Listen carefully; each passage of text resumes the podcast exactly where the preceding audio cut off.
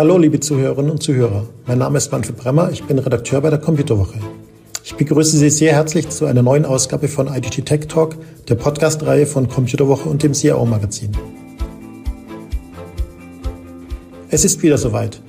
Mit der neuen iPhone-Generation gibt es ein Betriebssystem-Upgrade, von dem natürlich auch die Nutzer älterer iPhones oder auch iPads etwas haben.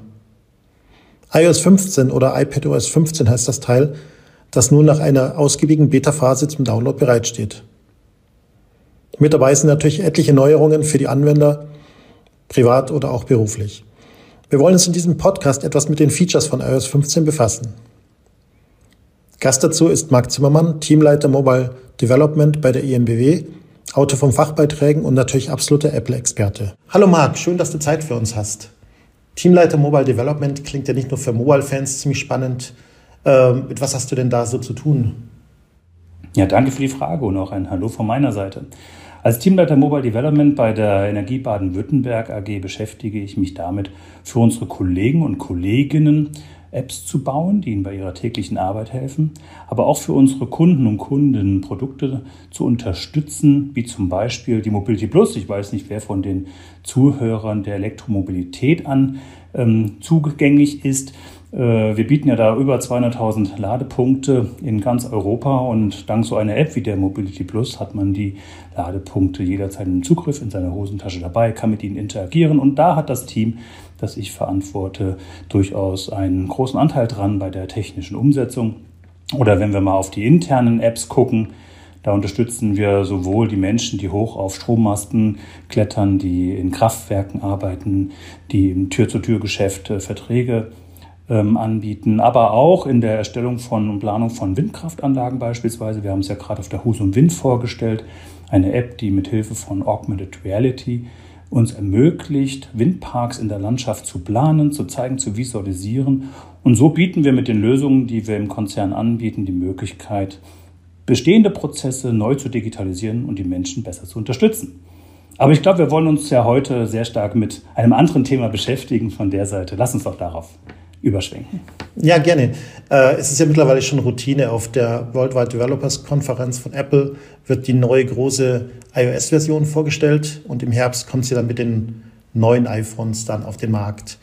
Äh, ist das eigentlich noch zeitgemäß, solche Major Releases einmal im Jahr oder äh, ist das was, was eigentlich schon veraltet ist, weniger Sinn ergibt? Zumal man ja den Eindruck hat, dass die Features manchmal auch schon ausgereizt sind und auch für viele Nutzer teils irrelevant sind. Die Frage ist ein bisschen gemein. Ich meine, ich selbst befinde mich in so einer Tech-Bubble. Ich beschäftige mich jeden Tag mit diesen Geräten, mit dem, was mit diesen Geräten möglich ist. Aber die Frage, die du stellst aus Anwenderperspektive, ist das natürlich schon schwierig. Wenn ich mir anschaue, welche Features die Anwender aufzählen können, dann ist das sehr schnell, ist die Liste sehr schnell beendet.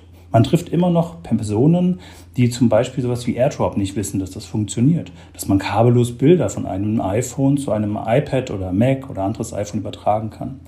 Also aus Nutzersicht, ich möchte jetzt niemandem zu nahe treten, weiß man eh, die meisten beschäftigen sich mit Snapchat, Tinder, Instagram, Facebook und solchen Apps, aber gar nicht so sehr, welche Features bietet ein Betriebssystem. Von der Seite ist dieser jährliche Rhythmus sicherlich ich sage jetzt mal, gehört gefühlt zum guten Ton. Apple ist hier in einer gewissen Lieferpflicht. Wenn sie jetzt auf einmal aufhören würden, würde man gleich munkeln, da stimmt doch was nicht. Auf der anderen Seite, ich beschäftige mich ja auch dienstlich mit den Geräten, dieser jährliche Rhythmus treibt uns natürlich voran. Die neuen Möglichkeiten, die Apple in die Systeme einbaut, die Apple an Frameworks bereitstellt, waren zum Beispiel maßgeblich, dass wir diese Revisar-App beispielsweise, von der ich vorhin beim Intro sprach, dieses mithilfe von Augmented Reality Windparks zu planen, das wäre sonst gar nicht möglich, wenn diese Iterationsschritte sehr viel langsamer wären. Von der Seite begrüße ich dienstlich durchaus die jährliche neue Iterationswelt, die neuen Möglichkeiten, die uns Apple bietet. Aus Anwender- und Nutzersicht würde ich, wenn ich persönlich mir anmaßen dürfte, Apple eine Empfehlung zu geben, würde ich mehr darauf investieren, den Anwendern zu erklären, was sie eigentlich Cooles mit dem System machen können, anstatt ständig neue Zusatz hippe Features einzubauen. Und wenn du mir einen Satz dazu noch erlaubst, es ist kein geschriebenes Gesetz, aber es fällt halt schon auf, ne? wenn ein Betriebssystem-Update beispielsweise kommt, das installieren sich die Menschen hauptsächlich oder in großen Teilen muss man ja sagen, dann eher ähm, nicht, weil da jetzt irgendwie ein cooles Feature drin ist, sondern weil, hey, da sind neue Emojis, hast du schon gesehen, da ist ein Koala-Bär. Ja, und es ist auffällig, dass große Security-Patches gerade da viele Emojis mitbringen von der Seite. Hm? Diese jährliche Iterationen neuer Features müsste man ein bisschen kritisch betrachten. Mhm, aber wir sind ja da, um auch ein bisschen auf die tollen neuen Funktionen hinzuweisen und äh, okay, momentan ist ja auch noch die Installationsrate ganz hoch. Also im Vergleich zu Android äh, gibt es diese Updates ja, werden diese Updates ja durchaus wahrgenommen. Und das stimmt, vor allen Dingen halt auch auf alten Geräten, ne? darfst du ja nicht vergessen. Mhm. Ich meine, das iOS 15, über das wir heute reden, das läuft ja auf dem iPhone 6S. Wenn ich mich nicht sehr irre, ist das aus dem Jahre 2015. Das ist schon ein paar Tage her, wenn man mal aus der IT-Brille drauf guckt. Das findet man in dem anderen Lager der Endgeräte nicht so häufig. Mhm, das stimmt. Und es gibt natürlich auch Bereiche, wo äh, Apple natürlich immer noch große Sprünge macht, äh, wo es manche Themen behandelt werden, die äh, man so eigentlich nicht auf dem Schirm hat, die man dann aber auch gerne mitnimmt.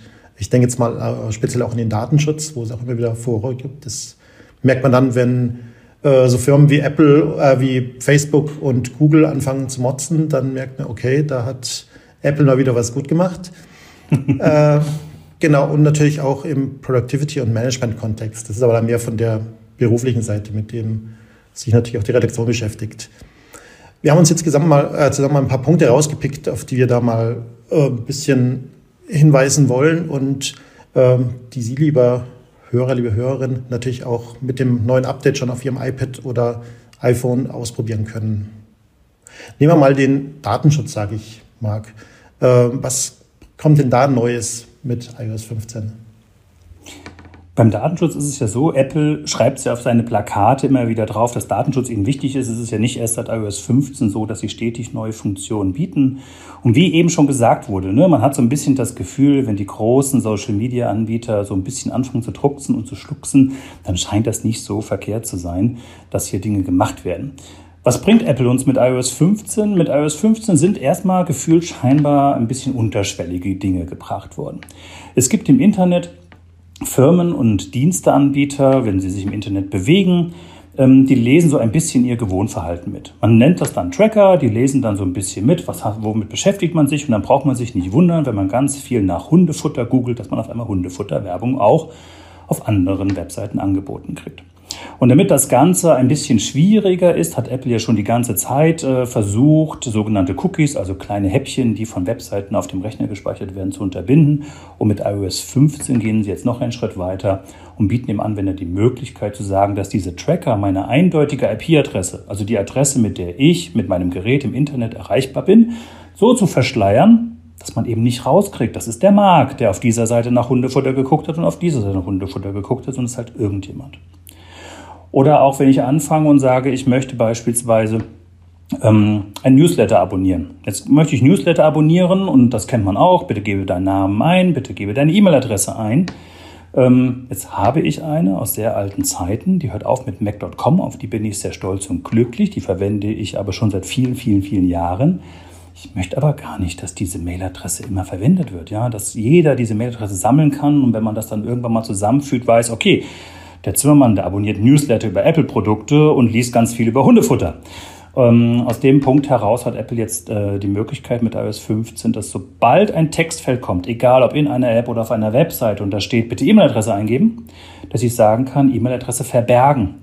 Und was macht das System? Es generiert eine anonyme Mail-Adresse, die keinen Rückschuss auf mich zulässt. Ähm, der Diensteanbieter kann an diese E-Mail-Adresse schreiben. Diese E-Mail wird mir auch zugestellt. Wenn ich auf diese E-Mail antworte, dann sieht das für den Diensteanbieter auch so aus, als ob diese E-Mail ihm geantwortet hätte.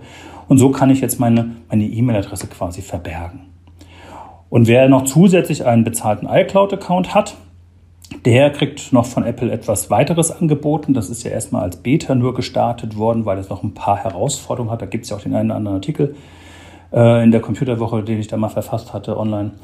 Ähm, da geht es darum, dass ich sage jetzt mal so eine Art VPN, das ist kein echtes VPN, aber so eine Art VPN angeboten wird, das sich iCloud Private Relay nennt, das ähm, jeglichen Datenverkehr des Safari-Browsers über zwei verschiedene Proxys leitet, so dass Anonymität und was ich im Internet tue, ähm, quasi, dass darüber Anonymität sichergestellt wird. Und ähm, Ja, das greift für Safari, das greift aber auch für jede App, die ich installiert habe, sofern eine App kein, von, nicht von sich aus bereits verschlüsselte Kommunikationen aufbaut. Und das ist eigentlich ganz spannend, was Apple da getan hat. Und so werden Menschen auf einmal unsichtbar. Hm, du hast gesagt, das geht nur mit einem äh, kostenpflichtigen iCloud-Account. Das bedeutet, glaube ich, ab zwei Euro pro Monat steigt man da in diese... Ich glaube, 99 Cent war das, 99 ich, ne? Cent, 99 genau, Cent war irgendwie der kleinste Account. Und dann steigt man da ein und dann kann man sich das aktivieren. Und vielleicht der Satz noch, man kann sich das dann natürlich auch aktivieren, nicht generalistisch, sondern man kann dann sagen, okay, für dieses WLAN möchte ich das jetzt ein- oder ausschalten, für diese GSM-Handy-Verbindung möchte ich das ein- oder ausschalten. Ich war jetzt gerade letztens eine Woche auf Usedom im Urlaub. Da hatte der Bauernhof, auf dem ich war, ein WLAN, kein Kennwort, kein WPA, kein gar nichts. Da habe ich mir dann auch gedacht, ja, ich habe zwar nichts zu verbergen, heißt immer der obligatorische Spruch, aber da habe ich dann auch, weil ich die Bete natürlich nutze, ähm, das gleich aktiviert und äh, war dann doch ein angenehmeres Gefühl, ja, dass man da auf der sichereren Seite ist. Hm. Du bist ja auch ein ganz großer Fan von Productivity Features, äh, Shortcuts etc. Äh, was ist denn da mit iOS 15 äh, neu gekommen, was du jetzt auch besonders unseren Hörern ans Herz legen würdest? Da möchte ich wieder beim Urlaub anfangen. Ich war im Urlaub und äh, dadurch, dass ich mich mit iOS und allem, was die so zum, was Apple so zum äh, Vorschein bringt, mit beschäftige, habe ich auch immer gleich die aktuellsten Betas drauf und ich benutze mein Gerät beruflich, privat, ist so ein schönes das, was man so als Bring-Your-Device bezeichnet. Hat natürlich einen Haken. Wer in Urlaub geht, hat natürlich auch quasi durch Bring-Your-Device auch sein dienstlich genutztes Gerät dabei. Und es ist schon verlockend, wenn da eine Outlook-App ist, ach komm, ich klicke mal schnell drauf, damit mich nichts Böses überrascht oder was weiß ich was. Und meistens ist dann doch der Urlaubstag versaut. Ähm, mit iOS 15 kommt da etwas ganz Tolles, nämlich der sogenannte Focus Mode. Focus Mode erlaubt mir zu sagen, worauf möchte ich mich fokussieren. Bin ich jetzt beim Sport? Bin ich in der Arbeit? Bin ich zu Hause? Oder bin ich beispielsweise im Urlaub? Und dann kann ich definieren, welche ähm, Springboard-Seiten, also die Seiten auf dem Homescreen, wo die ganzen App-Icons angeordnet sind, darf ich dann noch sehen. So kann ich mir dann meine dienstlichen Seiten ausblenden. Welche Apps dürfen mir keine Push-Benachrichtigungen mehr schicken? Welche Kontakte dürfen mich nicht mehr erreichen oder dürfen mich erreichen? Und das ist extrem cool, weil als ich in Urlaub gegangen bin, habe ich mir meinen Urlaubsfokus angelegt, gesagt, die und die Sachen möchte ich alle nicht mehr sehen. Und ich hatte echt erholsame drei Wochen. Das fand ich sehr toll, was, was wir gebracht haben. Das zweite, was, äh, kommt in eine ähnliche Ecke, ist das Thema Kopieren von Notifications, von Benachrichtigungen. Jetzt habe ich das Dienstliche eben ja schon alles rausgefiltert. Das, trotzdem habe ich privat, ich habe Twitter, ich habe Facebook, ich habe LinkedIn und solche Sachen. Und man möchte ja auch, wenn man im Urlaub ist, vielleicht auch im Alltag, nicht jede Minute ping, irgendeiner hat was gepostet. Ja, und da kommen immer diese Nachrichten rein, die wurden zwar schon immer gruppiert und irgendwas, aber das war dann doch irgendwann nervig. Und vor allen Dingen auch, wenn man eine Apple Watch trägt, dann ist es bei der Apple Watch ja dann auch so, dann vibriert es am Handgelenk und solche Sachen. Mit iOS 15 bin ich in der Lage zu sagen, es gibt feste Zeiten am Tag, beispielsweise morgens um 9, abends 18 Uhr, da kriege ich eine Zusammenfassung von Benachrichtigungen mitgeteilt, die ich so deklariert habe. Und so habe ich für mich eingestellt, dass der ganze Social-Media-Kram halt als 8, um 18 Uhr erst die Push-Nachrichten mir zustellt. Und dann habe ich um 18 Uhr quasi eine Zusammenfassung aller Push-Nachrichten vom System ausgespielt bekommen. Fand ich auch sehr viel entspannender. Man muss nicht immer sofort wissen, wenn jemand das nächste Gericht auf Facebook fotografiert, um einfach mal ein Klischee zu bedienen hat und äh, das Ganze dann teilt. Ein Feature, das Android-Anwender von ihren Geräten kennen, allerdings ist es bei iOS dann doch noch mal einen interessanteren Kniff besser umgesetzt, ist das Thema Live-Text. Wir haben in der Keynote von Apple gesehen, dass man Fotos machen kann und danach den Text auf Fotos extrahieren kann. Also ich kann ein, ich fotografiere ein, ein Arztschild, ich äh, markiere den Text dann und kann diesen Text kopieren. Ich kann auf die Telefonnummer klicken und die Telefonnummer anrufen, einfach nur, weil ich ein Foto von diesem Arztschild gemacht habe. Das ist schon sehr cool. Was bei iOS aber noch viel cooler ist, meine persönliche Meinung, ist, ich kann bei der Eingabe von Texten in Textfeldern, egal wo der Cursor steht, sagen, einfügen aus Kamera, bekomme dann die Tastatur ausgeblendet, ein Kamerafenster eingeblendet und alles, was die Kamera dann sieht, kann ich als Texteingabe nehmen. Und so halte ich zum Beispiel für Rechnungen, die ich bezahlen muss, ja, kommt ja auch manchmal vor im Online-Banking, die dann kein Giro-Barcode drauf haben, damit ich schnell irgendwie die Überweisung tätigen kann, halte ich dann meine Kamera bei der Eingabe der IBAN-Nummer über die IBAN auf der ausgedruckten Rechnung und füge so die IBAN-Nummer in das Textfeld meiner Banking-App direkt ein. Finde ich super cool. Also das macht, das macht auch noch Spaß. Ja, und das geht auch schneller. Und ich meine, ich weiß nicht, wie es den anderen so geht, aber IBAN-Nummer abtippen, das ist für mich auch immer so das, ein großes Gräuel. Mhm. Und ein anderer Punkt, den ich vielleicht zum Abschluss noch bringen möchte, hätte man eigentlich auch bei Datenschutz bringen können, ist das ganze Thema Offline-Fähigkeit. Nämlich von Siri, Live-Text funktioniert offline, Siri-Anfragen funktionieren offline, dadurch sind die auch ziemlich, ziemlich schnell. Und auch sowas wie Übersetzen. Ich kann auf dem Gerät zum Beispiel mit Live-Text einen Text von einem, von einem, von einem Verkehrsschild, einer Verkehrsschild, von, von einem Schild abscannen und mir dann direkt offline, ohne dass ich Internet brauche, übersetzen lassen ist bestimmt total praktisch, wenn ich in Italien mal wieder da stehe und mich frage, okay, wie funktioniert dieser Parkautomat jetzt? Ja, und dann kann mir das Handy helfen, ohne dass ich Daten brauche, direkt auf dem Gerät. Sehr cool. Hm, das klingt alles sehr spannend. Vor allem sind es auch Funktionen, die man jetzt äh, wahrscheinlich die meisten Verbraucher nicht so wirklich auf dem Schirm haben.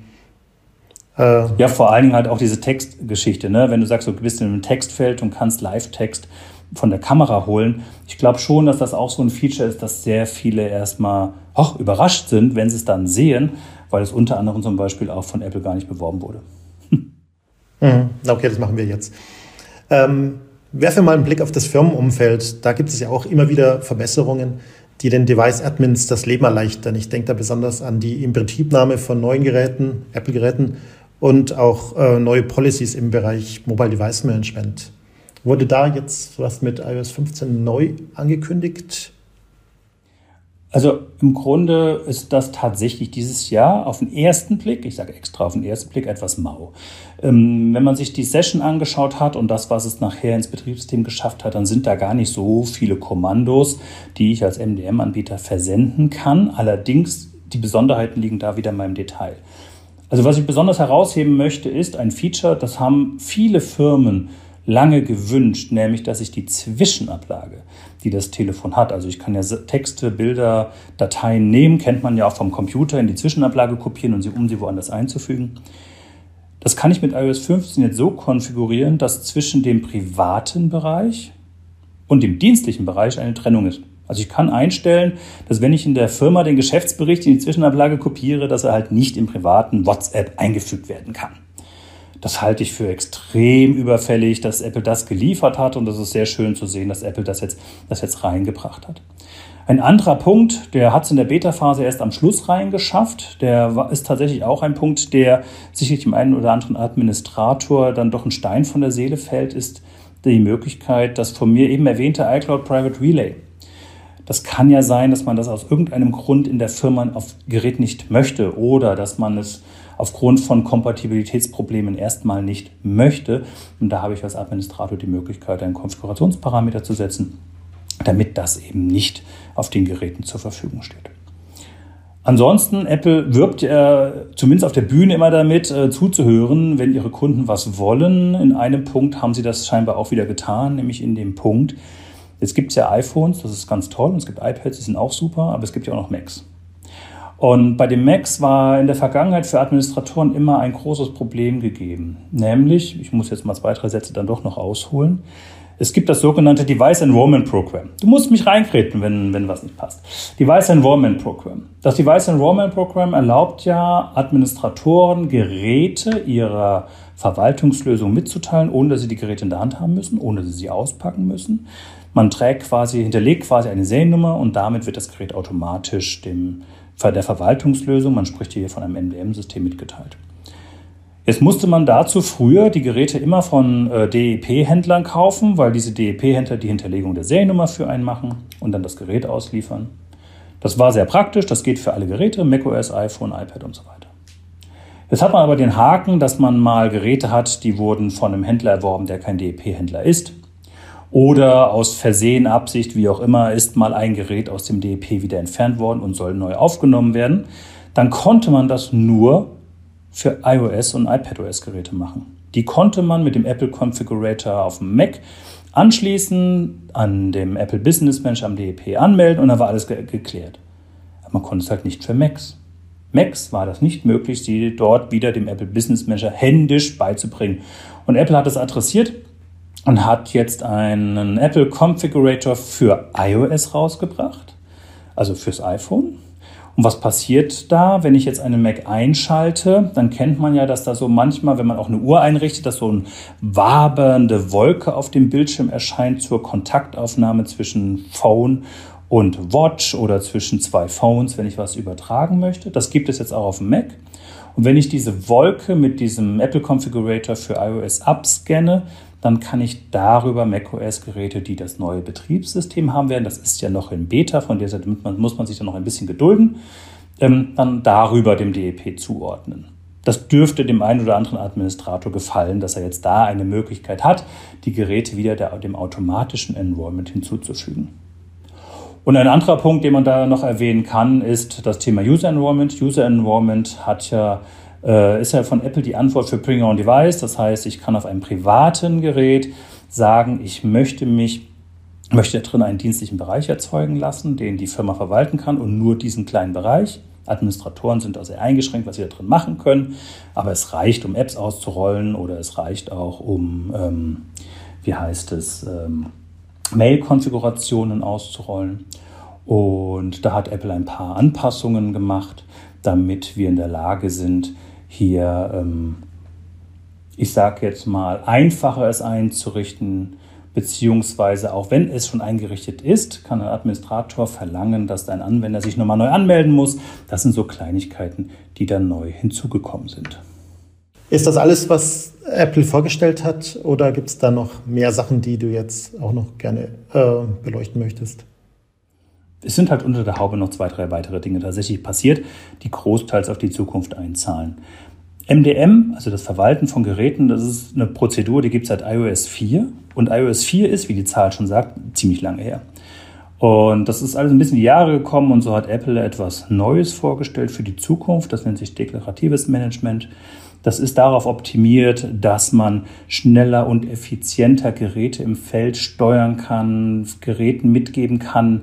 Ein Regelwerk nach dem Motto, wenn sich folgende Parameter ändern, beispielsweise der Anwender aktualisiert das Betriebssystem, dass das Gerät dann schon weiß, welche Regeln es für ihn gelten, ohne dass das Gerät sich vorher wieder melden muss beim MDM-System. Da passiert sehr viel und es ist jedem eigentlich angeraten zu gucken, zusammen mit seinem MDM-Hersteller, dass man hier, ich sag mal, den Zug nicht verpasst und sich frühzeitig anschaut, was da kommt, weil das Verwalten von Geräten wird damit, so verspricht es Apple und so sieht es auch erstmal auch aus, sehr viel effizienter und schneller möglich. Mhm. Genau, äh, Näheres können Sie auch auf unseren Webseiten nachlesen. Das ist schon ein bisschen hardcore, sage ich jetzt mal. Also ich muss da auch mehrmals drüber schauen. Ähm, vielleicht zum Abschluss noch ein bisschen was zu, äh, zum iPhone 13, das ja jetzt vorgestellt wurde ähm, und den Funktionen. Äh, du hast ja vorhin schon mal erwähnt, dass man die Funktionen, dass man iOS 15 ja auch auf älteren iPhones installieren kann. Gibt es denn Features, die jetzt speziell äh, für das iPhone 13 optimiert sind? Äh, oder ist das relativ egal, was für ein iPhone man dazu nutzt? Also grundsätzlich nicht alle Features, die Apple vorgestellt hat, laufen auf allen Geräten. Es ist aber doch schon so, dass auf allen Stand heute aktuellen Geräten, mal abgesehen auch vom iPhone 13, alle Features grundsätzlich funktionieren. Und mit dem iPhone 13 gibt es keine iOS 15 Features, die quasi neu hinzukommen. Das Einzige, was beim iPhone 13, ich sage jetzt mal, etwas noch schneller läuft, ist halt das Ganze, was halt on-device mit Machine Learning und so weiter arbeitet. Ja, das heißt, Interaktion mit Siri werden wahrscheinlich ein bisschen schneller sein, aber grundsätzlich funktionieren tut das dann auch auf einem 12er oder einem 11er oder auch Live-Text wird schneller funktionieren. Was natürlich beim iPhone 13 Neues hinzukommt, sind halt Dinge, die sich ergeben aufgrund des neuen Kamerasystems. Die haben ja vorgestellt, beispielsweise, wir wollen ja nicht die ganze Kino wiederholen, ähm, diesen Cinematic Mode für Videoaufnahmen, bei denen Unschärfe-Effekte in Videomaterial reingerechnet wird. Das liegt aber laut Apple mehr daran an der neuen Hardware und der Leistungsfähigkeit der Hardware und ist ja kein iOS 15 Feature per se.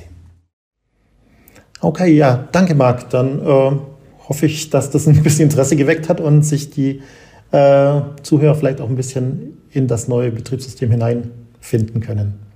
Danke dir. Sehr gut. Gerne. Danke.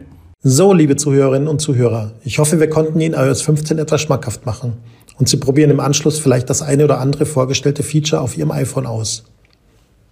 Wenn Sie Fragen oder Anregungen zu unserem Podcast haben, schreiben Sie uns gerne eine E-Mail an podcast.idg.de. Wir freuen uns natürlich auch riesig, wenn Sie in weitere Folgen von IDG Tech Talk reinhören. Sie können auch unseren Podcast abonnieren, um keine weitere Folge zu verpassen.